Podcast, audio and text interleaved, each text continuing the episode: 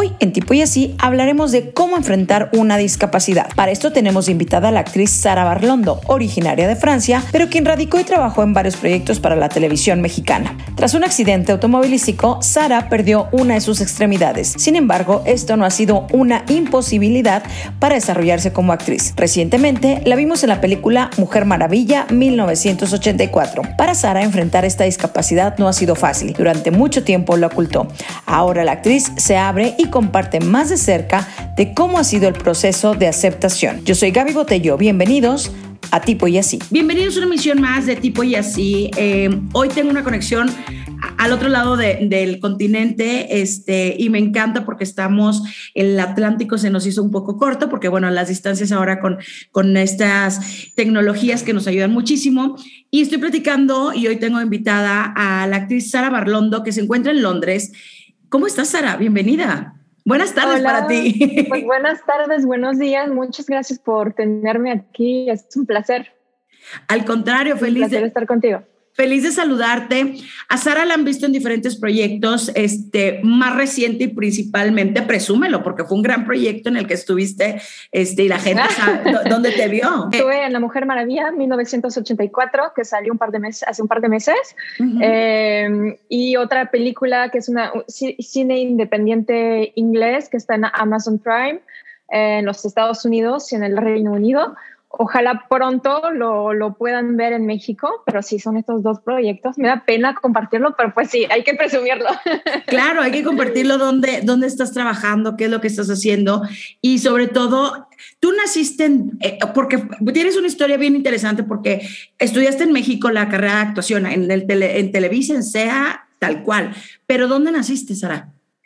Nací en Francia, soy del sur de Francia, que es un pueblito, una isla muy cerca de España, muy cerca de Barcelona.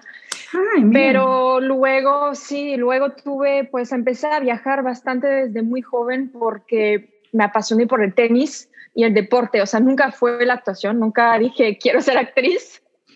Y a veces la, la vida te lleva ¿no? a otro camino. Y, y empecé a viajar por, por, los torneos de tenis. Y por el tenis empecé a jugar mucho en México. Eh, me encantaba estar en México eh, volvía y volvía, empecé a tener mis amigos ahí y la gente, o sea, nada más pues la gente siempre me dio como, digamos como que es muy mexicano, me dieron la bienvenida, o sea, o sea fue increíble, la verdad. Entonces yo siempre quería estar ahí.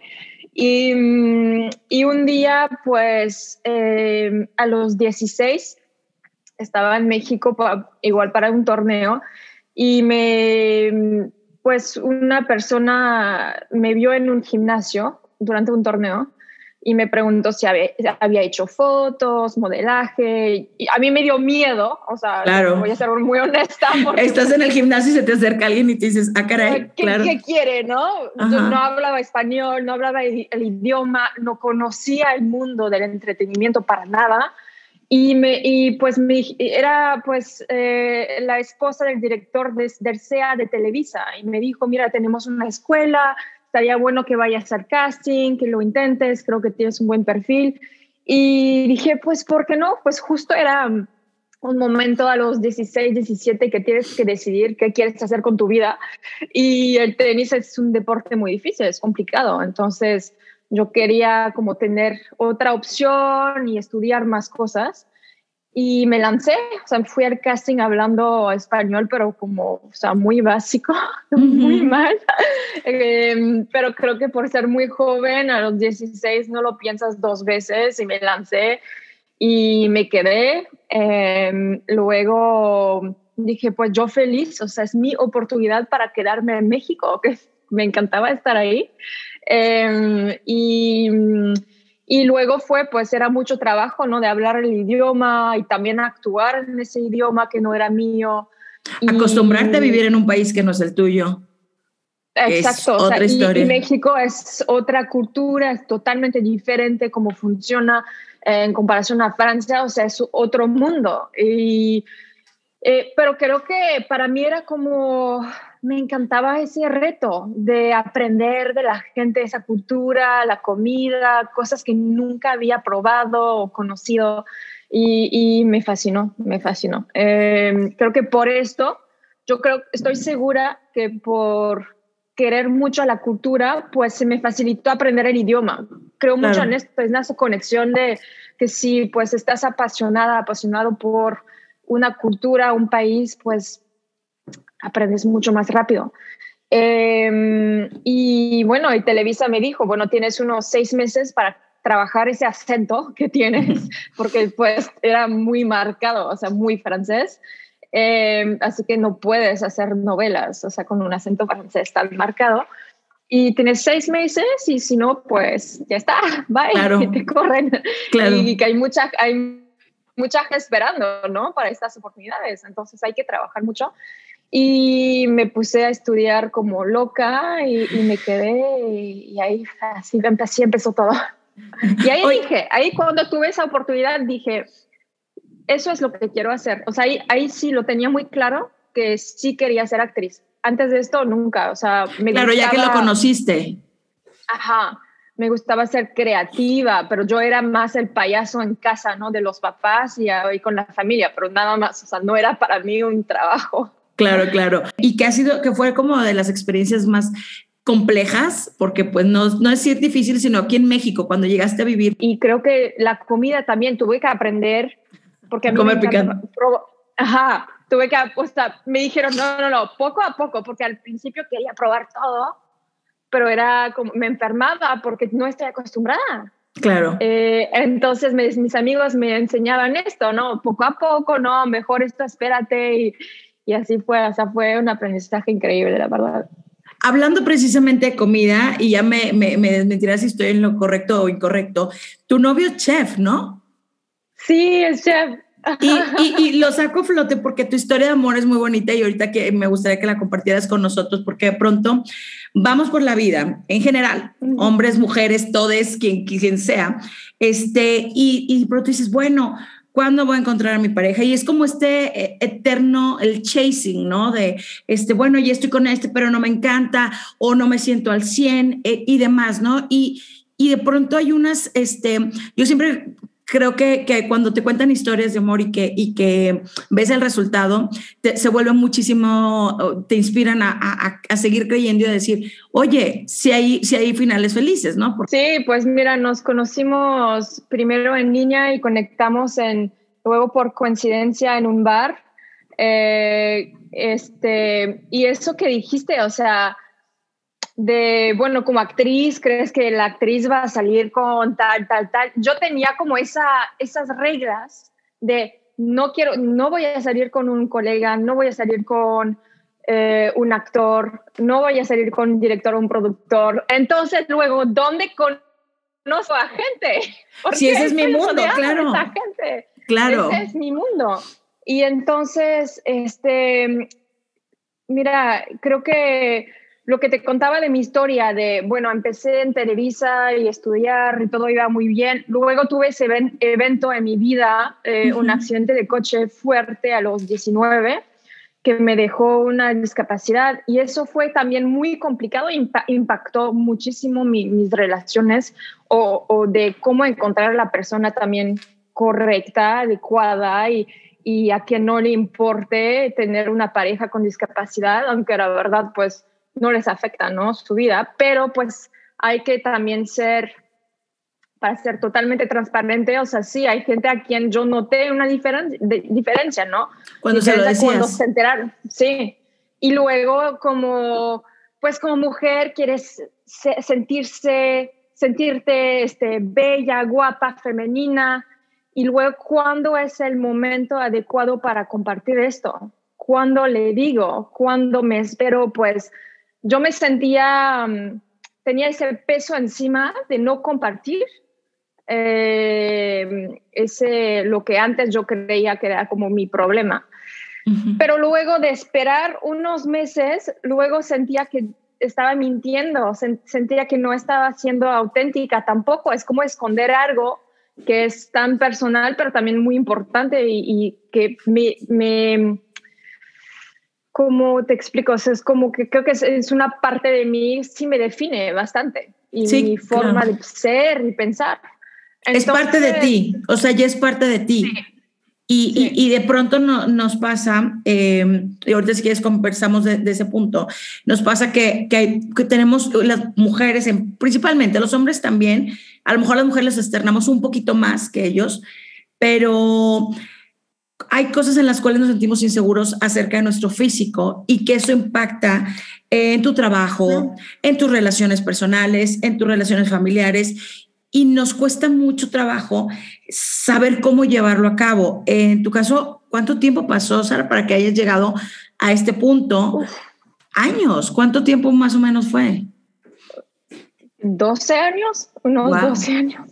Sí, y, eso es de los 19, ahora tengo 33, entonces de, de los 19 a los 31, que es los 20, ¿no? cuando se supone que estás disfrutando, conociendo gente, amigos y, y teniendo estas relaciones que crecen o no. Y sí, o sea, para mí fue muy complicado, o sea, muy difícil. Y, y, la verdad creo que siempre mis, mis amigos, amigas o la gente que me conoce, pues me, conoció sola mucho tiempo. O sea, he estado sola mucho, mucho tiempo y, y y también con exnovios nunca compartí, o sea, nunca realmente compartí mis capacidades, o sea, estaba con ellos y, pues mira, mi, ex no sabía, tenía algún problema, algo, que había tenido un accidente y que era mi mano derecha, pero no sabía qué tan lastimada la tenía, nunca le mostré porque tengo una prótesis, que es como un guante encima de mi mano. Entonces, uh, si me la quito en casa, pues yo tenía un calcetín encima de mi mano para esconder mi mano. Eh, eh, eh, era muy pesado para mí, es una locura ahora que lo pienso, pero no me sentía o lista y tampoco sentía que a lo mejor era, era la persona con quien lo quería compartir. Em, y con mi novio ahora, pues me tardé, me tardé un año, un año para decirle, sabía que, que sí, pasé por esto, pero le, le, mostré después de un año, le dije pues ya con detalles que había tenido. Y primera vez, era la primera vez que no, pues no cambió nada. O sea, era de, ok, pues, o sea, sí, obviamente le dolió, digamos, porque, porque me ama, entonces si ves a alguien lastimado, pues te duele, ¿no? Claro. Pero mm, era más, eh, él se quedó más de por qué no me lo dijiste antes, ¿no? Era más de, o sea, está bien, no cambia nada. Y, y, lo, lo, creo que lo máximo para mí es que a veces se le olvida que tengo esto, porque hay cosas que no puedo hacer, como pues, donde necesitas dos manos, eh, cargar cosas o, cerrar algo, algo, y a veces se le olvida y me dice, ay, puedes hacer esto, y yo así de, no. y, él, ay, perdón. Y eso me parece increíble porque obviamente a veces me molesto, pero o sea, no, en buena onda. O sea, o sea ¿es, en serio que me estás preguntando esto? Pero me parece increíble que no, que no sea como, para él no es lo que me define, que no, es, no le importa. Y, y sí, es chef, yo no sé cocinar, y soy pésima y creo que también fuera de lo que me, me enamoré mucho con esto también, ¿no? Que, que hace una, su, su cocina es, es, increíble, la verdad, es muy, muy talentoso y, y hay ese lado también de creatividad, ¿no? Que, que, al mismo tiempo nos entendemos con esto, que es para él su arte y su pasión y nos complementamos así, de que pues entiendo sus horas y, que pues no cuenta las horas y yo igual voy a estar, a lo mejor si voy a filmar, pues puedo estar fuera un mes, dos meses, tres meses y no importa, lo que también antes pues no era siempre que era como de, ah, va a estar lejos. Claro, con quién va a estar. claro. Ajá. Hay esa confianza también. Mira, hice una película, la última, después de La Mujer Maravilla, la, esa película independiente, pues beso al actor y estamos, o sea, semidesnudos y, y pues yo, pues a mí me, me, da, creo que más pena a mí que a mi novio, por, porque, o sea, hay tanta confianza, era de, pues, es tu trabajo, o sea, si te digo que no, o sea, no lo vas a hacer, entonces, ¿cómo vas a trabajar y avanzar? y, entiende que pues es un personaje, es un personaje y no hay nada más que es más incómodo como actores estar desnudos con un equipo que te vean no sé cuántas personas. Em, entonces, creo que todos estos factores hizo que, creo que cuando ya le compartí, eh, eso de mi mano era de, wow, ok, pues sí, o sea, va a funcionar. Porque antes obviamente sí yo me sentía o sea, bien y estable con él, pero eso era como de... Todavía no lo, lo abrías al 100. Sí, sí. Y, y, eso fue eh, un año después. Fue realmente creo que también lo que me di cuenta que tenía que tomar ese paso porque empezó lo del COVID, ya estaba hablando un poco del COVID, ya justo habíamos empezado a vivir juntos y dije, no puedo vivir con alguien y estar las 24 horas porque antes iba a trabajar y a lo mejor ya sola podía estar con mi mano fuera y tomar aire, pero ya, o sea, no me puedo esconder tanto tiempo, o sea, no es una vida. Claro, claro. Y si voy a hacer mi vida con él, pues tengo que tomar ese paso. E, es, cada persona eh, tiene sus tiempos eh, para las situaciones, ¿no? Si bien lo que comentas tú que estás compartiendo, que te tomó muchos años en aceptarlo, en compartirlo, principalmente con una pareja. Ahorita voy como a la parte laboral que también implica algo porque pues estamos hablando de un físico, o sea, tu trabajo implica, es una cuestión física, ¿no? Este, como adultos tenemos como este bagaje, experiencias, dolores, eh, tu accidente que no me imagino todo lo que, o sea, que viviste y pues vamos creando estas capas, ¿no? pero de pronto el, llegar a un, a un, punto, y creo que ahora se habla mucho más de una, eh, pues conciencia, eh, si bien nos falta mucho trabajo, eh, pero sí, sí, sí creo que, digo, tú lo has vivido en, en, carne propia, pero los demás como, como, es, como pues, sociedad, de pronto no sabes cómo comportarte, eso es a lo que voy, y cómo, cómo hacer este acercamiento o este approach. Y tal vez es como un poco, ustedes nos pueden marcar la pauta, en este caso tú se la marcaste a tu novio y te dijo, ¿por qué no me lo compartiste antes? Pero hasta dónde, y, claro, es un trabajo muy personal porque pues cada uno sabe lo que está viviendo, ¿no? ¿Cómo, lo ves ahora, ya que, que lo estás viendo con una madurez distinta, que vivimos un año rarísimo, complicado, que nos sacudió emociones a todos y hoy lo estás hablando tan, tan, sí, te agradezco mucho que lo compartas y, y lo que quiero es como también que, que, que, le llegue a alguien más, o sea, que este mensaje también le llegue a alguien más porque pues de pronto no sabemos, yo no sé qué está pasando en la cabeza de alguien y me llamó muchísimo la atención la conciencia de una niña de 11 diciendo eso y que de pronto un adulto no sabes cómo comportarte. ¿Tú cómo, qué opinas?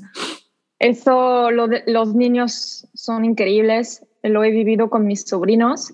Eh, cuando tuve mi accidente, mi sobrino tenía cinco años y el siguiente pues nació después. Entonces siempre me conocieron con esto y siempre han visto mi mano sin prótesis y mi mano lastimada.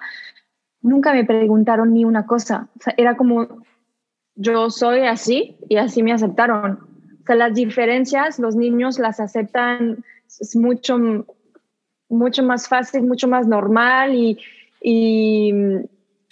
tienen esa madurez que creo que luego es como adultos la tenemos pero corrupta por estas experiencias y por los estándares que, que la industria o las revistas y las fotos y las redes sociales pues nos, pues estamos rodeados de perfección todo el tiempo, o sea, la vida perfecta de cada quien en las redes, etcétera. la gente cree que eso es lo normal, ¿no? Y eso ha sido para mí complicado en mis 20 de, de cuando, mira, cuando tuve mi accidente, yo estaba en el SEA, tuve mi accidente, me quedé fuera tres años, me dieron de harta y volví al SEA para graduarme. Y ahí, wow, fue para mí de un aprendizaje, pero duro, de como la, qué tan cruel puede ser el ser humano después de mi accidente, estos años de, porque prejuicios y también porque yo tengo mis maneras de esconder mi mano, maneras de hacer las cosas y no se nota que lo hice, pero diferente o en escena, por ejemplo, no sé, abrir una puerta, abrir una botella, todo eso es complicado para mí. Y encuentro y aprendí cómo hacerlo, ¿no? maquillarme, peinarme, cualquier cosa. Y porque no se ve necesariamente, pues he tenido muchos prejuicios porque, por ejemplo, si hay clases de movimiento o clases de combate que no podía hacer, porque si me lastimo, pues vuelvo al hospital un año. Y ahí era como de, ay, pues no quiere hacer esfuerzo, ¿no? O, ay, pues no sé, ah, es como de la consentida. Y yo, yo te quiero dar mi lugar, o sea, tú ven a mí, ¿sabes? Claro. Y, y creo que, porque para mí era, ahora me da igual y creo que porque también me siento mucho más liberada no veo, no tengo tantas experiencias así. Y si tengo algo, pues lo digo, ¿no? Soy muy directa y les digo, pues mira, ¿quieres esto? Te lo paso. Y antes creo que porque no nací con esa discapacidad y a los 19 te pasa esto y es como psicológicamente también eres lastimada. Sí. Es, es como de todo muy fresco y a flor de piel y no sabes cómo reaccionar no sabes qué decir, no sabes, y es como de, o sea, la gente puede ser tan mala, o sea, ¿por qué?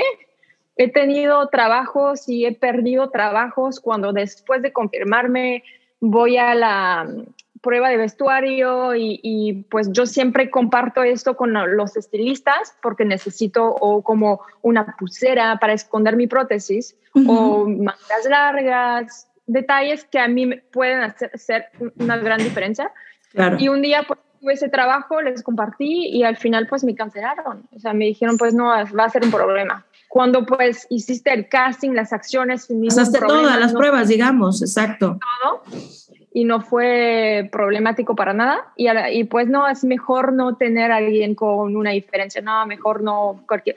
Y eso te lastima y creo que y me pasó varias veces y creo que esa acumulación de cosas también pues atrasa ese momento de sentirse lista. O sea, creo que por eso también me tardé 12 años y ahora ya cumplí 14 años eh, este mes.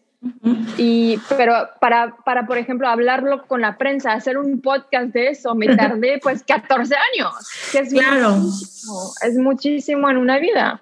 Em, ahora pues me siguen pasando cosas, pero tengo la madurez y también tuve ese tiempo para sanar también psicológicamente y que no me lastime y saber qué contestar y, y, pues saber que pues sí, la gente puede ser cruel, pero pasar estos años en los 20 y, vivir esto no fue... No es fácil, no, para nada. No es nada fácil. Eh, para una persona, digamos, sin discapacidad o, diferente, creo que todos tenemos diferencias, la verdad. Eh, todos tenemos que sea eh, salud mental o física o diferencias o cosas que tenemos, como dijiste, que nos hacen sentir inseguros, que veamos o no, todos tenemos. Pero creo que sí, me, me, me afectó bastante y, hasta que creo que tomé ese paso para compartirlo, uno sí me sentía lista, pero también me sentía muy, muy cansada. ¿Sabes? Creo que con la madurez, cuando hay algo que a lo mejor estás escondiendo, lo, lo comparé, tengo, mira, no sé lo que es de tener un coming out, decir soy gay y soy así, pero tengo amigos que sí pasaron por esto y, y entendí y dije, a lo mejor así se siente de querer ser auténticos, ¿no? Y esa soy yo y me aceptan, que bueno, y si no, habrá gente que me acepte. Me, te agradezco en verdad que, que, estés abriéndote así, sobre todo porque si algo busco en este podcast es conectar con, las personas, ¿no? Y, y, creo que cuando nos mostramos auténticos y reales como somos, es cuando más. Eh, en la industria en la que trabajamos, porque es una industria en la que estamos, este, si bien, o sea, pensamos y hablamos e invitan a un montón de actores, eh, cantantes, celebrities y demás a ser parte de campañas de inclusión, de diversidad, de aceptación, pero una cosa es lo que aparenta porque es una campaña y porque es, un mensaje que hay que dar y, es un poco la agenda, ¿no? De lo que pasa. Pero la realidad es otra. Hoy te toca un, estar desde un punto distinto, Sara, porque creo que tienes un, espacio más allá de tus capacidades como actriz, que lo has demostrado y, el resultado ahí está. O sea, no cualquiera está, no, no hay 20 actrices de mexicanas en, en la película de Wonder Woman, es una y eres tú. Entonces, este, te toca estar también a lo mejor es, es, esta bandera un poco, ¿no? Yo sé que, que, el proceso para cada uno es distinto y cada uno tenemos nuestros propios cosas y demás, pero hoy creo que, que, me encanta escuchar y esa voz que, que, es una voz cantante que puede, que puede llegarle a muchas más personas y a lo mejor crear un, cambio.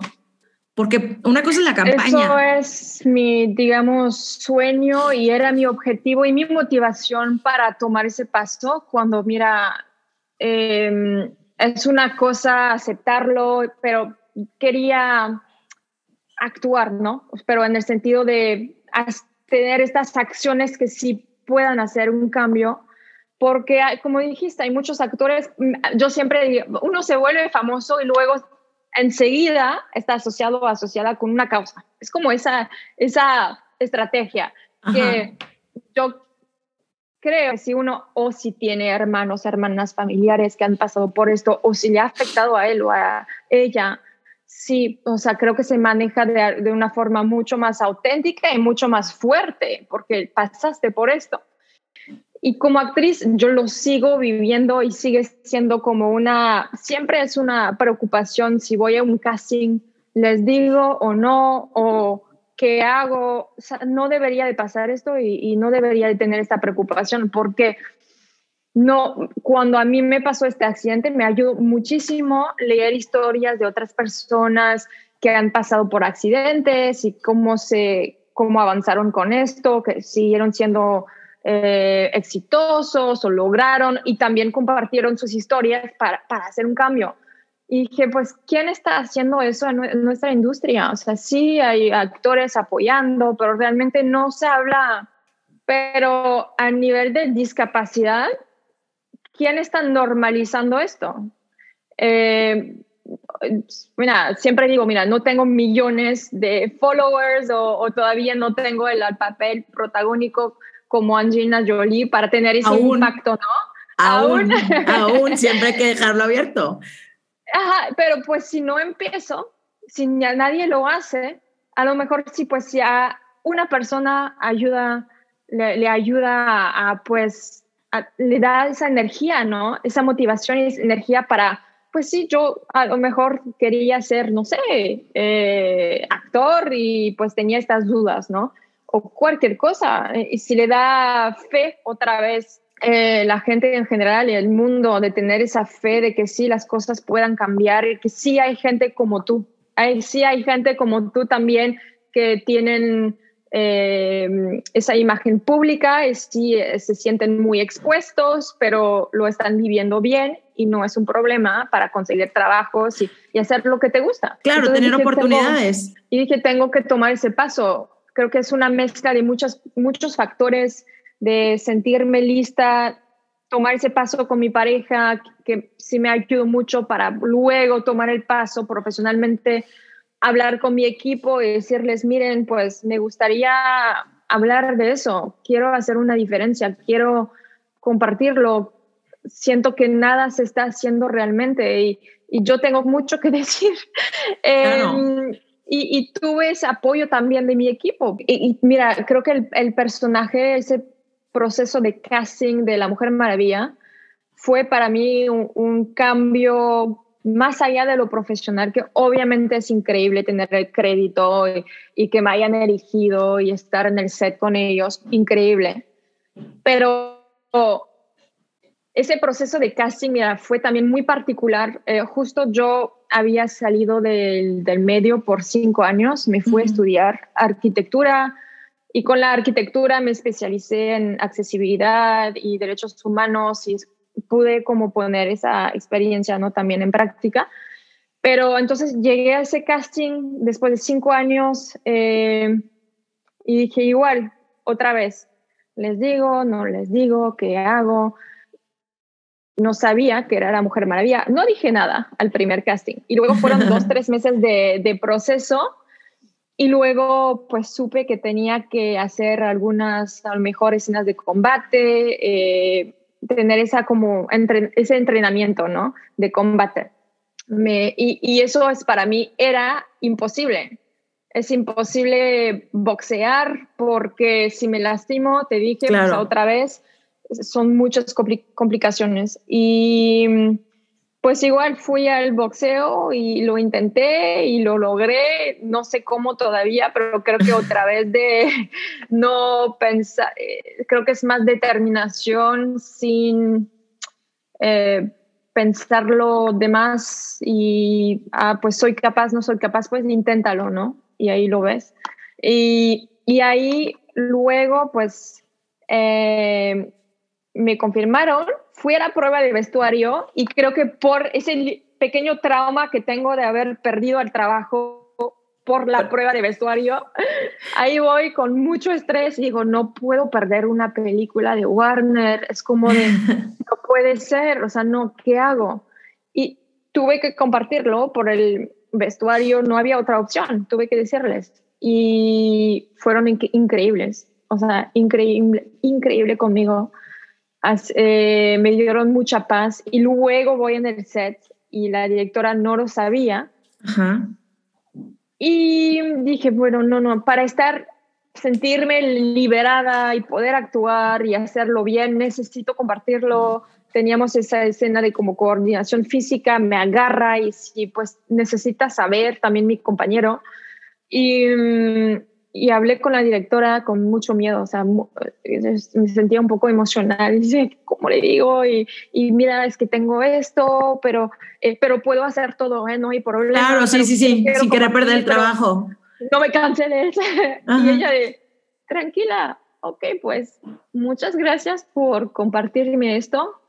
Y la verdad, o sea, eh, me, me toca, me llega que me estés diciendo esto pero no cambia nada, no hay ningún problema. O sea, tú no te preocupes, aquí estamos para apoyarte y trabajar alrededor de esto, adaptarnos, ¿no? Era como al revés, no era yo de encontrar trucos para esconder mi mano, cómo me muevo, me pongo del lado izquierdo, no del derecho, o sea, estas cosas que Claro, que, tú ya las tienes, ajá, que tú ya lo, lo, has, hecho previamente. Sí, y, y ahí dije, wow, a este nivel Hollywood, Warner, La Mujer Maravilla, Patty Jenkins, no es un problema y me tratan de forma tan humana.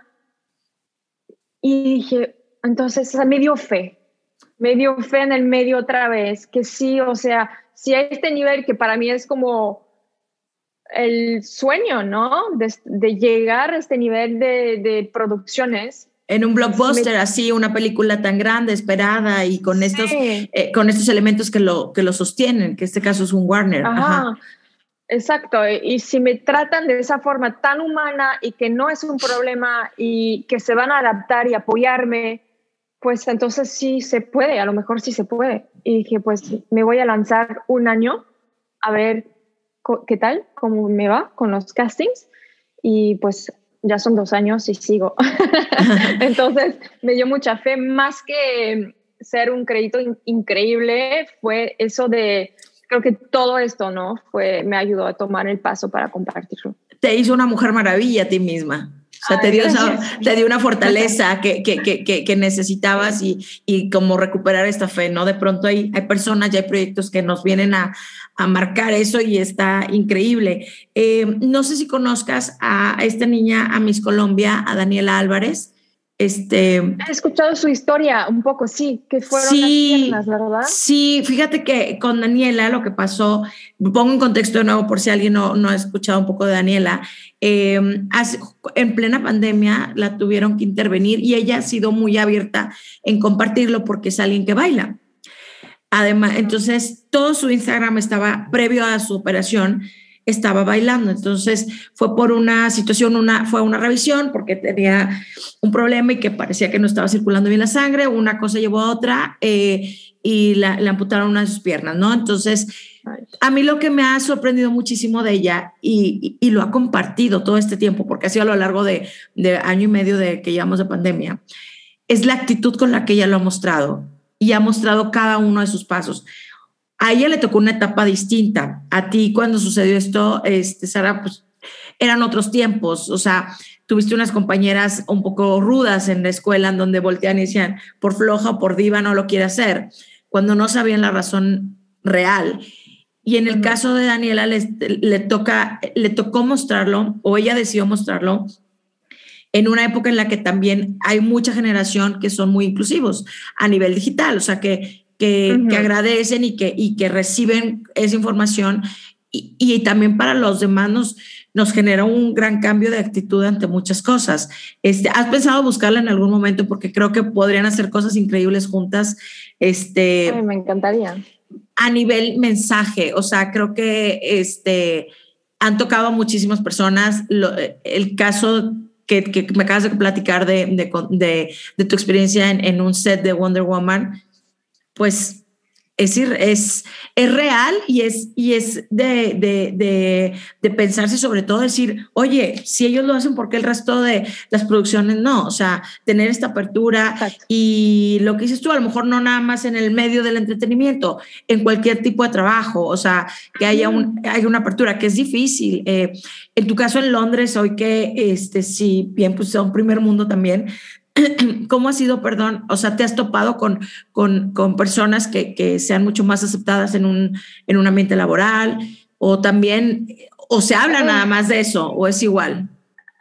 Es igual. La verdad me sorprendió a mí que por un país de primer mundo, que sea Inglaterra o Francia, no haya más avance o, o, o conocimiento de parte de la gente. O sea, creo que tuve más quizá más problemas aquí en Europa que en México, o sea, con la gente en general, sí. Eh, sí, me, que sea en los aeropuertos, con seguridad o, por ejemplo, si pongo mi prótesis, la crema, pues eh, la alarma suena. Claro. me tienen que checar y están como de, ¿qué es esto? O sea, ¿qué tienes adentro? Es como de tan incómodo, ¿no? O sea, claro.